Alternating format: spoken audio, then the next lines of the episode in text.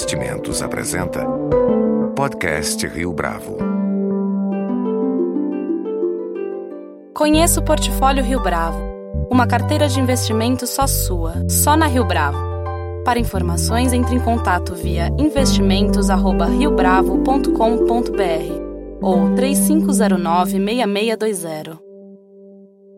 Este é o podcast Rio Bravo, eu sou Fábio Cardoso. Criado em 1982, o Instituto Unibanco é uma das instituições responsáveis pelo investimento social privado do Itaú Unibanco. O foco de atuação do Instituto tem sido no encaminhamento de ações voltadas para a melhoria da educação pública, com ênfase no ensino médio. De acordo com análise recente realizada pelo Instituto Unibanco, a partir dos dados da Pesquisa Nacional por Amostragem de Domicílios, ainda existem mais de um milhão de jovens na faixa etária dos 15 aos 17 anos que não concluíram o ensino médio e estão fora da escola. Para além disso, ainda, ainda de acordo com o Instituto, é preciso estabelecer uma nova agenda curricular, mais flexível e com caráter menos enciclopédico. Para discutir essas e outras questões, nosso convidado de hoje no podcast Rio Bravo é Ricardo Henriques, superintendente do Instituto Unibanco. Ricardo, é um prazer tê-lo conosco aqui no podcast Rio Bravo. Prazer é todo meu, Fábio. Um dos principais gargalos da educação no ensino médio é a evasão dos alunos, que saem da escola ou para trabalhar, no caso dos meninos, ou devido à gravidez, no caso das meninas. Existem políticas públicas direcionadas para esses casos especificamente? Olha, hoje a nossa política educacional ela não tem uma atenção dedicada aos padrões de exclusão que geram evasão na escola. É óbvio que existem situações em alguns estados, alguns, algumas intervenções específicas que tentam lidar com isso, mas em geral a escola pública, sobretudo, eh, não consegue desenhar uma estratégia de retenção dos jovens do ensino médio.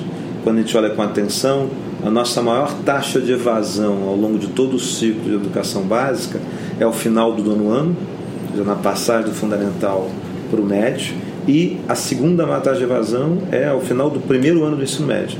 Ou seja, a política educacional como um todo tem uma grande dificuldade de manter os jovens para concluir a sua formação básica. E, obviamente, a dificuldade ainda maior para concluí-los com sucesso. Então, você vai tendo abandono ao longo do tempo né? e uma grande dificuldade de, de permanência desses meninos na escola. E como é que a escola pode lidar com essa variável de vulnerabilidade dos estudantes? Olha, tem duas dimensões são importantes. É óbvio que a escola não vai resolver o problema social brasileiro. Né? No entanto, nós temos várias indicações desde o ensino infantil, isso vai crescendo ao longo de todo o ciclo, que os jovens segmentos mais vulneráveis tendem a não ser acolhidos pela escola pública brasileira. A escola tende não só a manter o padrão de desigualdade, como, sobretudo, a aumentar esse padrão de desigualdade. Então, os jovens da periferia, de renda baixa, de famílias com baixa escolaridade, jovens negros, tendem a ter mais dificuldade de permanecer na escola com sucesso. Então, um dos grandes desafios que nós temos é como garantir que a escola pública fique mais atraente nessa fase final de conclusão do ensino, do ensino básico, né, do ensino médio, para que é, aumente a probabilidade de fixação. Né? No ensino médio, o agravante é que essa estrutura absolutamente rígida do ensino médio, tá? sem nenhuma capacidade de dar conta com, trajetórias de vidas dos jovens, tá? fazendo com que nós tenhamos, em média, 13 matérias obrigatórias. O problema não é a quantidade de matérias, é que são as mesmas 13 matérias para todos os estudantes em todo o território nacional. Então você não tem nenhuma possibilidade de, nessa fase da vida, que já é uma fase com muita volatilidade, né? onde os desejos são dispersos, numa sociedade contemporânea onde a dimensão da comunicação é muito forte, onde os meninos e as meninas têm integrações múltiplas por redes sociais, por coletivos, portanto tem um apelo fora do ambiente escolar muito interessante, muito encantador e sedutor. E são engajados nesses ambientes. A escola que faz com que tudo seja homogêneo, que não haja nenhuma capacidade de diferenciação, que todos tenham que aprender tudo sobre tudo ao mesmo tempo, ela vai na contramão do que a sociedade contemporânea está solicitando e torna muito mais árido e rígido a capacidade de adaptação desses jovens a essa fase do ensino médio. Isso é difícil no, mundo como um todo. Tá? É uma fase difícil de retenção e, sobretudo, de retenção com sucesso, com aprendizagem é, ao longo desses últimos anos do ensino básico. Mas no Brasil, nós temos essa situação exótica, que é ter feito que todos tenham que aprender tudo sobre tudo. Isso inviabiliza o que já está consolidado na experiência internacional. É que nesse momento da aprendizagem se permitam escolhas sobre trajetórias de escolarização. Mas existem experiências já testadas que apontam para a efetividade, digamos assim, desses currículos mais flexíveis? Existem. A imagem que tão recorrente de que nós temos uma certa compulsão para fazer jabuticabas certo? acontece nesse caso também. É, na, experiência internacional, por formatos diferentes, tá? sempre se cria a condição de que todos os estudantes tenham um conhecimento comum que esse sim é universal, que está associado na nossa, na nossa experiência às quatro áreas de conhecimento, ao campo das linguagens, ao campo das humanidades, ao campo da ciência da natureza, ao campo da matemática. Então, isso é comum a todos os jovens, mas ao longo desse ciclo formativo se dá o direito aos jovens de escolherem trajetórias. Portanto, essa escolha seria tanto no sentido de aprofundar o conhecimento em alguma dessas áreas. Então, todo jovem teria o comum nessas quatro áreas de conhecimento, mas uns gostam mais da área de linguagem, outros gostam mais das ciências naturais, outros gostam mais das ciências humanas, eles poderiam seguir esse caminho para conseguir ter o seu diploma de ensino médio. E mais do que isso, nós poderíamos fazer uma estratégia ainda mais interessante, que existe em alguns países, aí não em todos, é que a flexibilidade fosse tanto no campo acadêmico, portanto, escolher uma das quatro trajetórias das áreas de conhecimento, como no campo inicial da profissionalização. Ou seja, ainda dentro da educação média regular, ter capacidade de ter uma formação inicial no ensino técnico profissionalizante. É óbvio que ela não, é, é, eu teria um diploma de ensino médio com uma especialização técnica, né, que abriria ainda um outro cenário. Após a conclusão do ensino médio, eu teria a possibilidade de um cenário de um pós-médio, que eu poderia me aprofundar no ensino técnico, caso desejasse. Mas eu já teria, no, no período do ensino médio regular, um diploma que me daria a conclusão do ensino médio e alguma especialização. Essa ideia da flexibilização de trajetória, ou seja, trilhas que poderiam ser, volto a frisar, a trilha da linguagem, a trilha da matemática, a trilha da ciência da natureza, a trilha das, das, das ciências das humanidades, ou algumas trilhas técnico-profissionalizantes certamente mudariam, por um lado, as expectativas dos jovens acerca do investimento que estariam dedicando no período de formação do ensino básico, como tornariam muito mais agradável o cenário das escolhas. É importante todos lembrarmos que não são escolhas sem referência, não é fazer o que se quer, nem o estudante definindo o que ele estudará. É um conjunto finito de trajetórias, totalmente estruturado do ponto de vista acadêmico e de conteúdos, tá? com dimensões cognitivas e não cognitivas, que também envolvam um aspecto socioemocional, mas nesse conjunto finito, construído, adequado à realidade brasileira, nós teríamos a capacidade de escolha. Tudo indica que este direito à escolha dos jovens aumenta a aderência dele ao cotidiano da escola e a probabilidade de que ele fique lá e, portanto, que ele não abandone e que aprenda aquilo que é esperado a cada série e a cada área de conhecimento. Agora, isso, essa estratégia em que pese a ousadia da iniciativa, ela não estabeleceria ainda mais uma divisão, uma separação entre o ensino privado e o ensino público?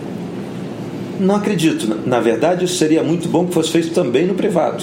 Né? Quer dizer, isso na verdade, é, é, um, é um movimento que para a nossa história teria uma densidade, implicaria uma reestruturação do ensino médio, mas do ponto de vista de uma perspectiva global e mais ampla, é um movimento simples de viabilização da aderência do que é o ensino médio às necessidades do mundo contemporâneo.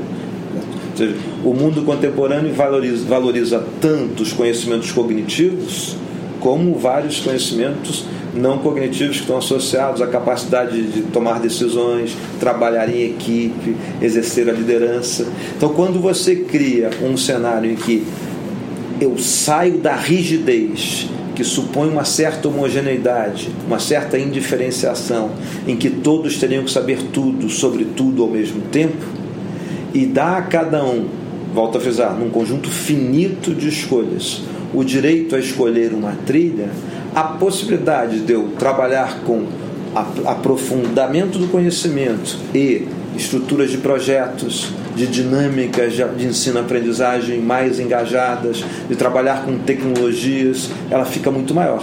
Então, do ponto de vista de uma visão de constituição de uma agenda de educação para o ensino médio, tanto para a escola pública quanto para a escola privada, a capacidade de ter flexibilidade de trajetórias vai ao encontro do que nós temos necessidade no mundo contemporâneo e tenderia a reduzir desigualdades por dois motivos. Um, porque enfrenta uma das nossas grandes mazelas, que é a altíssima taxa de evasão, como você tinha mencionado no início, altíssima, exagerada e desnecessária, ainda pautada por uma certa cultura de reprovação que nós temos na escola como um todo.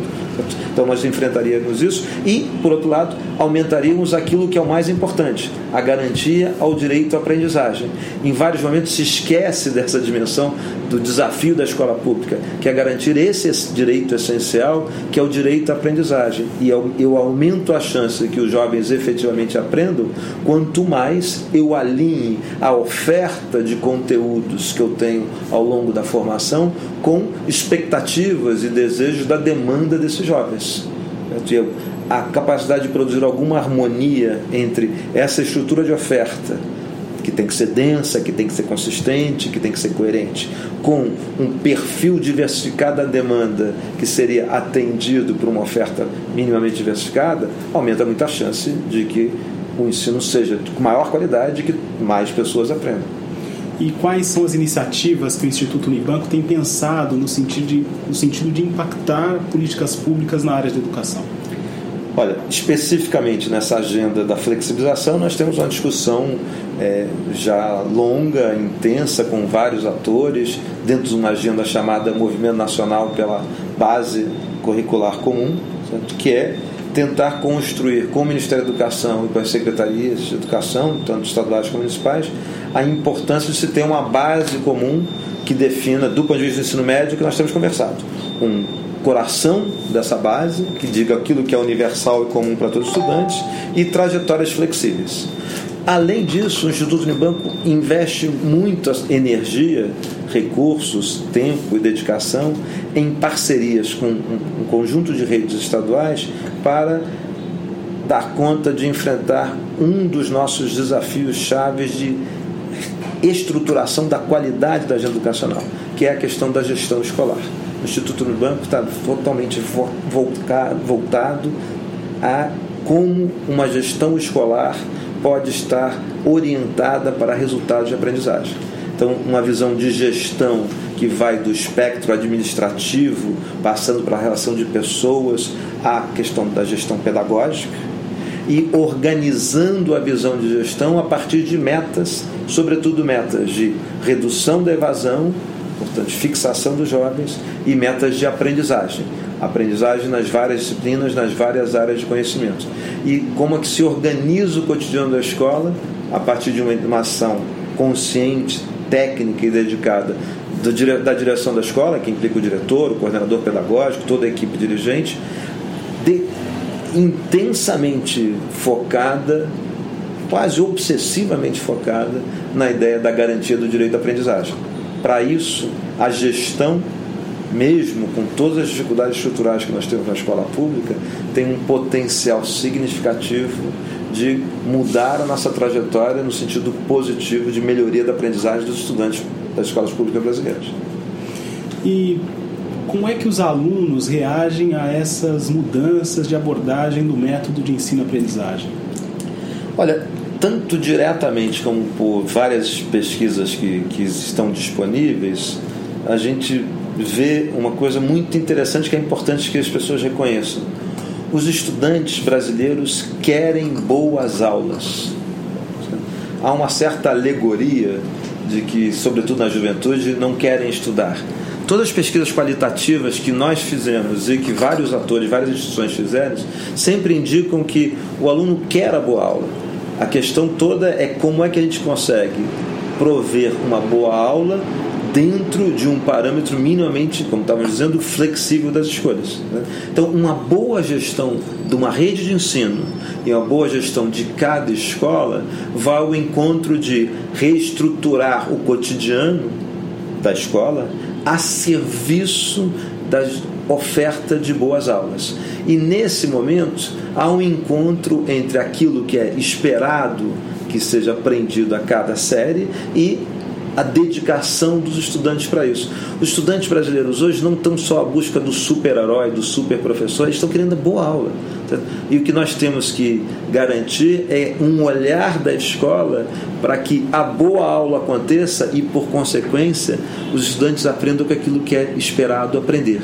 Nós não podemos ficar nesse déficit estrutural que continuamos. Uma quantidade enorme de jovens fora da escola e vários de que ficam na escola aprendendo aquém do que seria esperado. Não há nenhuma razão para o Brasil continuar na posição do PISA, que continua se encontrando entre os últimos do ponto de de aprendizagem de matemática, de linguagem e de ciências. A questão é que isso é decorrência de um olhar pouco atento a essa função objetivo última que é a aprendizagem dos estudantes. Então, a função chave de repensar a gestão é um repensar a gestão do ponto de vista de colocar a meta de aprendizagens, organizar todo o sistema em função disso, organizar o cotidiano da escola a serviço de que os alunos aprendam e não a serviço de ter uma escola mais bonita, mais organizada. É a escola a serviço dos estudantes e nesse processo a gente vê o alinhamento natural com as expectativas dos jovens. O que os jovens querem é uma boa escola que ofereça uma boa aula que lhes dê condições de aprender. Para isso a gente precisa de uma boa gestão. E os professores nesse processo? qual, nesses levantamentos que, que o Instituto tem feito, qual tem sido a reação dos docentes? Olha, do ponto de vista realista e se colocar do rol negativo, há uma resistência no início. Porque a resistência é frente a uma cultura instituída em que a referência da aprendizagem não é tão concreta e tão objetiva. É óbvio que o enunciado genérico, abstrato, de que os jovens devem aprender, não há nenhuma discordância. Mas quando começa a se estruturar o cotidiano em cima de processos, de protocolos que estão a serviço da aprendizagem, e não é mais a escola a serviço dos professores ou a serviço dela em si mesmo, e sim a serviço dos estudantes. Né? Quando começa esse processo, gera algum ruído. Por quê? Porque retira os professores da sua zona de conforto já minimamente estabelecida em que o epicentro do processo são os professores e não os estudantes. No entanto, o que a gente tem visto de forma positiva é que, uma vez feito esse movimento que retira diretores, professores e até estudantes do conforto atual, do, da inércia, que é uma inércia que não está tão dedicada à aprendizagem, quando se retira dessa posição de conforto inicial, o que nós vemos é que os professores mudam a sua relação também com o seu ofício e com as expectativas possíveis do que vem acontecer no futuro.